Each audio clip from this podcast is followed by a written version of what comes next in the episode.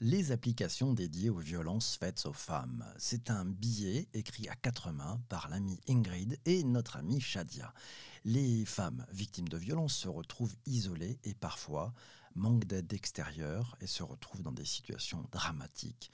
De nombreuses startups ont réfléchi à ce sujet majeur et ont créé des applications pour aider les femmes qui se trouvent dans de telles situations. Officiellement, les violences faites aux femmes, qu'est-ce que c'est? Dans son article premier, l'ONU, l'Organisation des Nations Unies, à travers le Haut Commissariat des droits de l'homme, définit les termes de violence à l'égard des femmes comme tout acte de violence dirigé contre le sexe féminin et causant ou pouvant causer aux femmes un préjudice ou des souffrances physiques, sexuelles ou psychologiques. Cette définition comprend aussi la menace de tels actes, la contrainte ou la privation arbitraire de liberté, que ce soit dans la vie publique ou dans la sphère privée. Les enjeux, ils sont malheureusement nombreux la parole heureusement se libère et avec elle la prise de conscience sur ce sujet important qui s'est également développé. Bonne nouvelle, tu ne trouves pas? Oui, ces dernières années, des actions fortes ont été faites notamment à travers le mouvement MeToo ou bien Je suis victime. Tout le monde se souvient aussi d'Adèle euh, qui quitte la cérémonie des Césars après la victoire de Roman Polanski.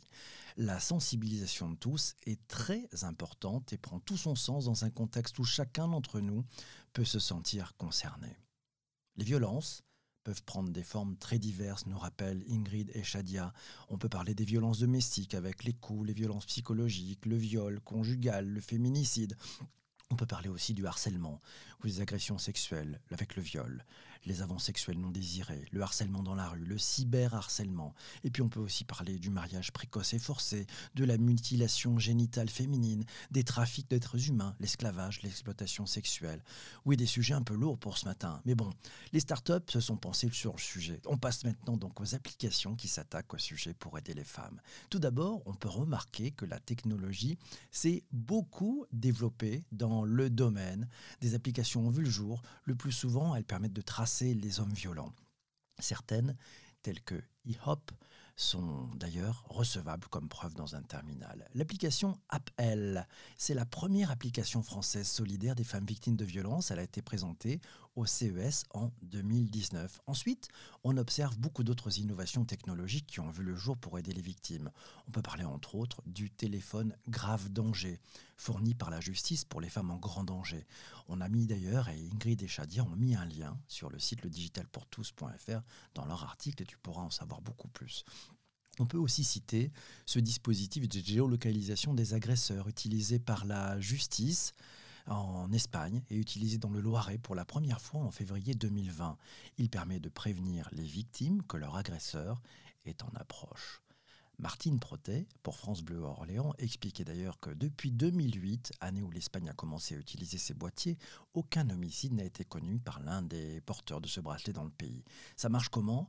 Ça marche pas. C'est comme le fait, un bracelet électronique dont nous avons tous entendu parler pour les condamnés. Ici, l'homme est équipé d'un bracelet et la femme d'un boîtier.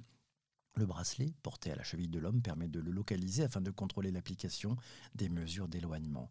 Euh, pour aller plus loin, pour aller plus loin sur ce sujet, euh, on a fait, France Culture a fait un très bon podcast sur le sujet des applications dédiées aux violences faites aux femmes, avec Fiona Bogadin qui parle de leur utilisation, mais surtout elle y parle d'autres applications payantes, dont Ingrid et Shadia ont choisi de ne pas te parler aujourd'hui parce qu'elles sont payantes justement.